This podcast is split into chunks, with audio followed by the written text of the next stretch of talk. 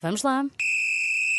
Tertúlia Bola Branca a começar. O campeonato chegou ao fim e hoje, nesta tertúlia que agora começa, fazemos o balanço da temporada, como sempre com Pedro Azevedo e Rui Miguel Tovar. Boa tarde. Boa tarde. Alô, muito bom dia, tudo bem? Alô. Bom dia, bom dia. Vamos começar pelo campeão, o Futebol Clube do Porto, que garantiu na última jornada o recorde de pontos, 91. Rui, eh, começamos por ti. Este foi o melhor Porto de Sérgio Conceição. Uh, sim, foi mais espantoso, pelo menos. Uh, não há dúvida que foi uma, uma aventura um, que uh, no início do campeonato nada fazia crer. O Benfica, nos primeiros sete jogos, ganhou, ganhou-os todos. Portanto, tinha 21 pontos, estava na liderança, confortável. e de repente houve uma mudança de paradigma. o Benfica ficou para, para terceiro lugar. A luta até ao final da primeira volta foi entre Porto e Sporting, mas o Porto tomou a dianteira e nunca mais largou. A verdade é essa. Foi um campeonato uh, que até foi tranquilo, da forma como foi gerido. O Porto só teve uma derrota e foi um Porto que jogou bastante bem uh, e é o, é o melhor Porto porque tem melhores números de pontos, isso é inegável, mas depois tem, tem o melhor ataque, tem a defesa menos batida tem um, tem um leque de jogadores uh, novos, uh, jovens, uh, jovens e novos. novos, por exemplo, é o PP e o Evanilson. jovens da, da, formação do Porto, como o Fábio Vieira, como o Vitinho, como o Diogo Costa, João Mário. Portanto, é uma equipa bastante, bastante interessante. só foi pena, lá está, na Europa este Porto não ter correspondido ao Porto do campeonato. Uh, na Liga dos Campeões uh, foi desceu divisão para a Liga Europa e depois na Liga Europa foi eliminado à segunda, eliminou o Lazio e foi eliminado pelo Lyon. Em 10 jogos na Europa, o Porto ganhou dois só ao Milan e à Lazio, curiosamente equipas italianas, uh, e ambos em casa. Agora, é, a única, é o único reparo que eu faria ao Porto 21-22 seria uh, o comportamento, o resultado europeu, não o comportamento, que isso é diferente. Quando falas Mas... em mais espantoso, falas em jogo jogado, em, em, forma de, de, de, jogar, é, é diferente Sim. daquilo que assistimos nos anos anteriores. Era um futebol mais direto, eventualmente. Sim, sim, sim, sim. Eu diria que aqueles anos com, com, com Marega e, e Marega, Soares, uh, uh, foram, foram anos em que o Porto foi, foi campeão.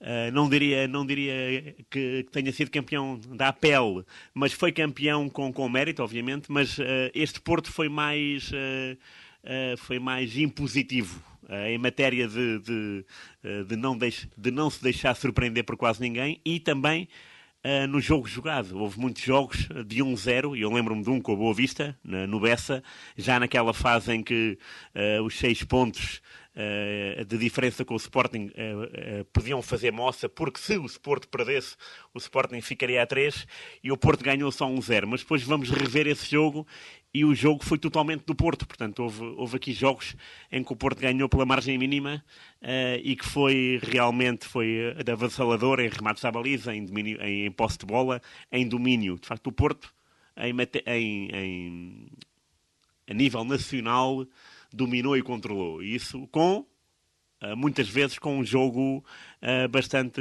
ofensivo e atrativo até porque tinha no banco soluções para tal. Uh, se houvesse algum problema, o Francisco Conceição saiu, saiu sempre, e o Francisco Conceição é um elemento ofensivo.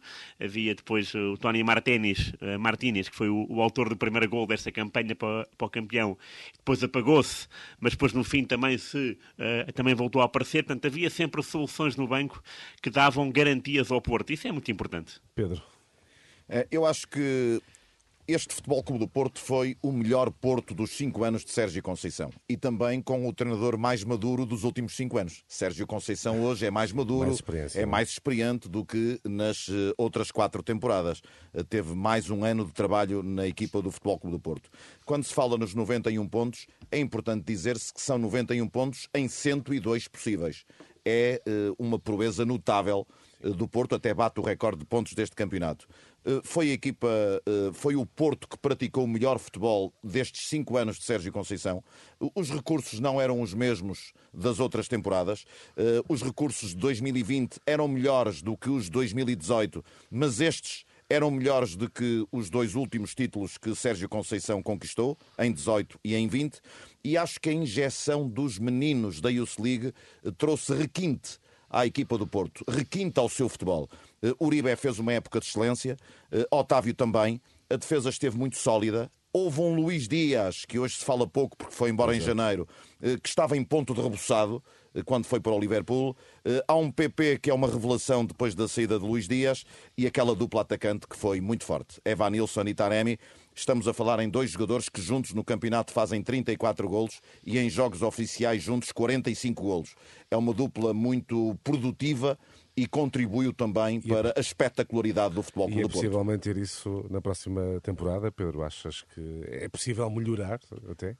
Eh, melhorar é, mas tudo depende do mercado eh, e depende da construção que vai ser feita da equipa de trás para a frente. Sublinho, de trás para a frente, porque atrás vai haver um problema. Aliás, dois. A saída de Mbemba, porque uhum. termina contrato e não fica, e a idade, e a de, idade de Pep. Pep faz 40 anos em fevereiro. É um fenómeno de longevidade, mas alto e para o baile.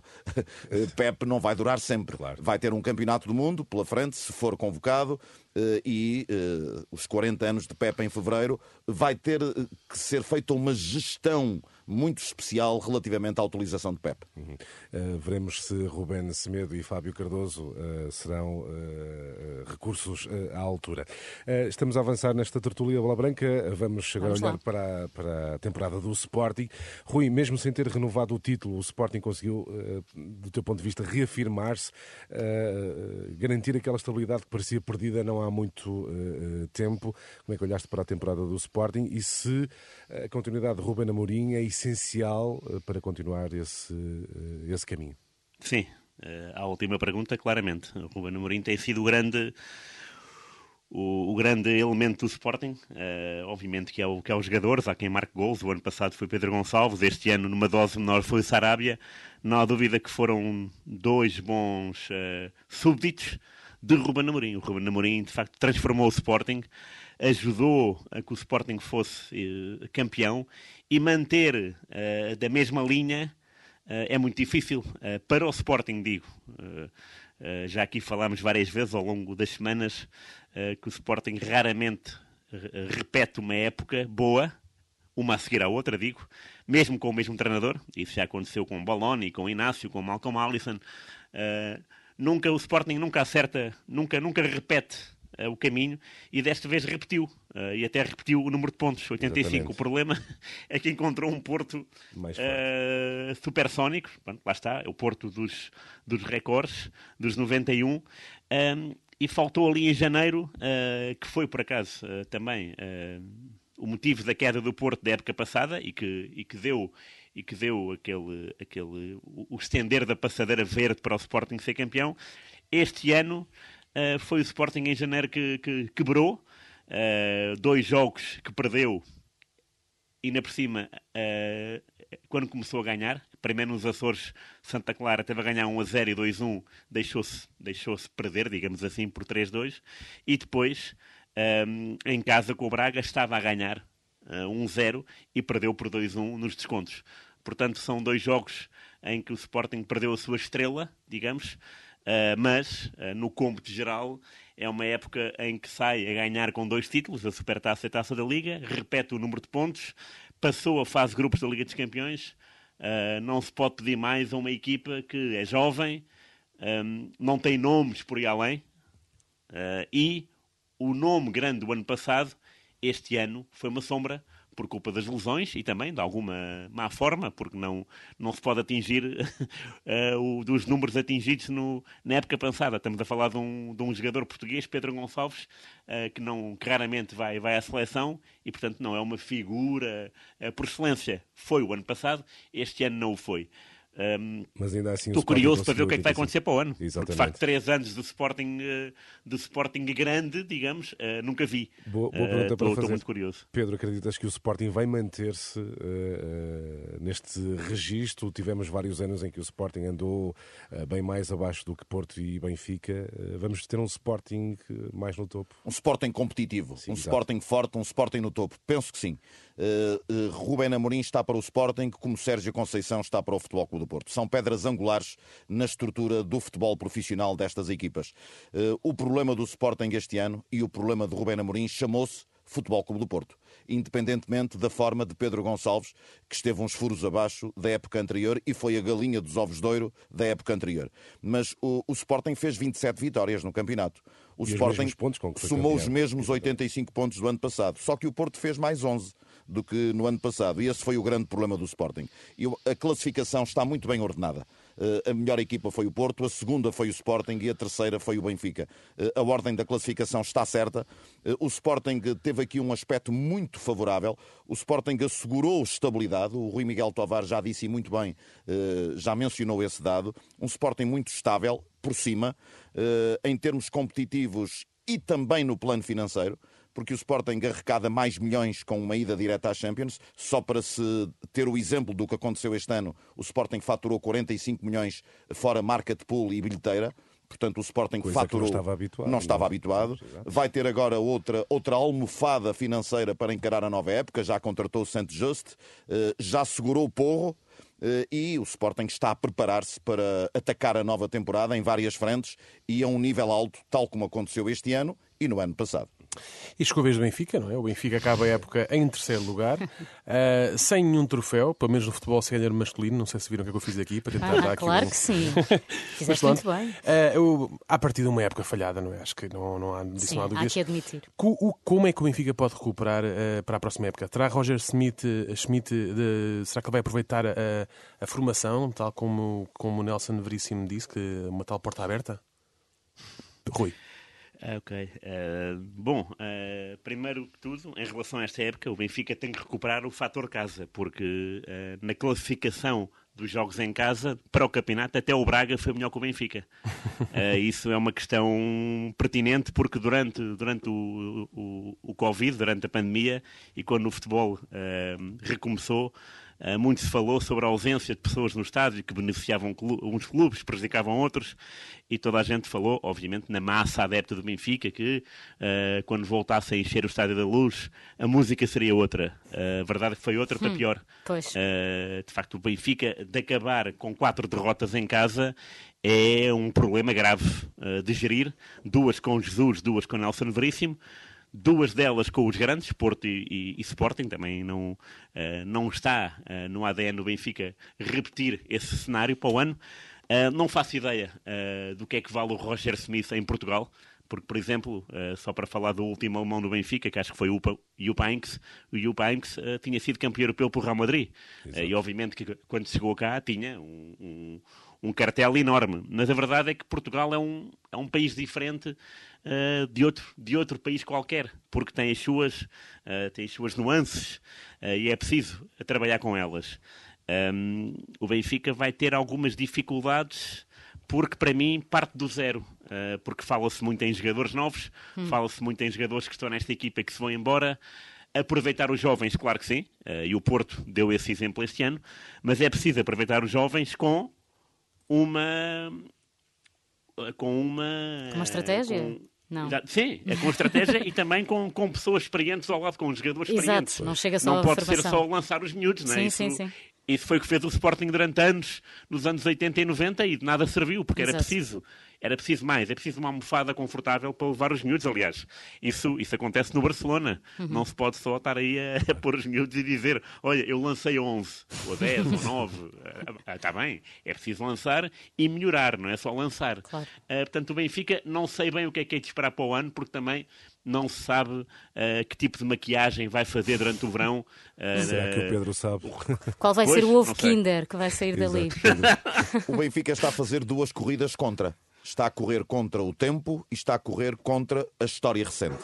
O Benfica não ganha nada desde 2019. A eh, perda último... de hegemonia, ou seja, o Benfica foi tetra, depois conquistou mais um campeonato e durante três anos não ganhou absolutamente nada. São três anos uh, sem nada. Foi a pandemia. Foi a pandemia, como diziam. Exatamente. Portanto, o último título é, é 18-19, com Bruno Lage. Uh, a última conquista, o último troféu, foi em agosto de 2019, uma supertaça, 5-0 ao Sporting, Bruno Lage contra Kaiser. Saudades de Bruno Lage, na verdade. E o Benfica está nesta corrida contra o tempo e contra esta história recente, porque é muito tempo sem ganhar nada, o Benfica vai ter aqui vários contras. O primeiro é já, uh, e, e, eu estava a falar da corrida contra o tempo, Sim. tem de apresentar-se mais cedo do que os outros. Exato. O Benfica tem a 18 de julho uma pré-eliminatória de Liga dos Campeões em que vai ter que ter um plantel preparado e pronto vai ter e é de o construir. acesso à Liga dos Campeões. É? Fundamental para, para os cofres do Benfica, para o prestígio do Benfica, é fundamental o acesso à Champions. Terá de passar duas barreiras, eh, a pré-eliminatória e o play-off, e a equipa tem de estar pronta totalmente pronta a 18 de julho. Ah, Lá está, a corrida datas. contra o tempo. A corrida Tam contra o tempo. Também aqui estamos numa corrida contra o tempo, como já é habitual. Muito rapidamente pergunto aos dois uh, que me façam uma projeção daquilo que vai ser a final da taça. Porto Tondela. Rui, podes começar. Ok, muito obrigado. Uh, bem, uh, frente a frente uh, está o melhor ataque do campeonato e a pior defesa do campeonato. o tom dela. O que é que vai sair dali, tem... não é? Pode ser uma surpresa. É verdade, é verdade. Sim, é verdade, é verdade. Mas o tom dela tem um, tem, tem um bico de obra porque de facto teve uma decepção enorme esta uhum. semana. Sim. Este, este, sim, exatamente. Este, este sábado não foi benéfico, empatou em casa 2 a 2 com o Boa Vista. Curiosamente, o Boa Vista é esse treinado pelo Petit, que já tinha Uh, salvado duas vezes o tom dela uhum. em, em 16 e 17. Desta vez foi ele que, que acabou por, por, por, afundar. Uh, e isto não, não estou a ver, e hoje é segunda-feira, uh, mas acho que mesmo chegando a sábado, acho que vou continuar com a mesma perspectiva. é verdade que o tom dela bate o pé, a Benfica, Sporting e Porto, já vi o tom dela bater o pé, mas este Porto respira um, uma confiança que uh, o Tondela não respira. Uh, se o Tondela uh, se tivesse salvo por troca com o Moreirense, eu até salvo, porque meio salvo, né? com o Moreirense ainda vai disputar um, um play-off com os Chaves. Mas se, se o Tondela tivesse, tivesse feito um resultado melhor, eu ainda poderia aqui especular com vários resultados estrambólicos no Jamor, como o Aves com o Sporting, como a Académica com o Sporting, como o Vitória com o Benfica, os dois Vitórias com o Benfica. Exato. Mas a verdade é que do Porto, neste tipo de, de decisões, uh, finais de taça com equipas menores, uh, tanto da classe média ou baixa, não costuma perdoar. Isso já aconteceu com o Passos de Ferreira, com Chaves uh, e com muitos outros clubes. É uma equipa que não, que não perde a oportunidade. E, uh, obviamente, a dobradinha é sempre um, um aliciante para, hum. para acabar para arrematar bem a época, acredito que, que o Porto vai ganhar com, com, com, menor ou maior dificuldade, mas é, é francamente é o tua, favorito. Tua convicção, Pedro? Claro que sim, o Porto, o Porto tem um favoritismo enorme para este jogo. Uh, o que esperar do tom dela, dela, da equipa. Uh, psicologicamente, o tom desta equipa, do tom dela. O que esperar? Uh, uma equipa traumatizada, uh, porque desceu de divisão e vai jogar num futuro muito próximo este, esta final da taça. É uma semana de distância entre uma descida, entre a frustração de uma mas, descida de divisão. Mas é uma monta para os jogadores que podem eventualmente. Mas é? o aspecto anímico vai ser muito relevante. As diferenças de valores já são muito, muito grandes, mais o, o o lado anímico, o Futebol Clube do Porto é super favorito para esta final da taça. O Porto eh, tem grandes probabilidades de somar a dobradinha esta época. Meus senhores, vamos ao insólito para terminar. É verdade, há de tudo no futebol, nomeadamente razões insólitas para dispensar um jogador ou treinador, como foi o caso de Marco Silva no Sporting, que alegadamente terá sido dispensado por usar fato treino de jogos da equipa de Alvalade. Não me digas. Mas o caso, o caso que vos trago hoje é ainda mais estranho. Marcelo António Guedes Filho começou a época como defesa central do Lyon, equipa a jogar no principal escalão de futebol de França, e estávamos na segunda jornada da Ligue 1, quando o Lyon foi derrotado por 3-0 diante do Angers. Hum. Marcelo fez autogol, mas aquilo que verdadeiramente irritou a equipa técnica de Peter Boz eh, e Juninho, diretor desportivo, foi o momento de flatulência do central. Assim? Que não escondeu o riso logo depois de uma tarde complicada para o clube. Portanto, ele teve aquele momento e riu-se. Não acharam piada e dispensaram. Pois. Marcelo não voltou já pelo Lyon, foi afastado da equipa principal, rescindiu o contrato e foi confirmado como reforço do Bordeaux no final do mercado uh, de janeiro. Consta que no Bordeaux Marcelo terá começado o ano a meio gás. Muito bem, terminamos em bom. Um abraço. Até para Até a semana. Para a semana.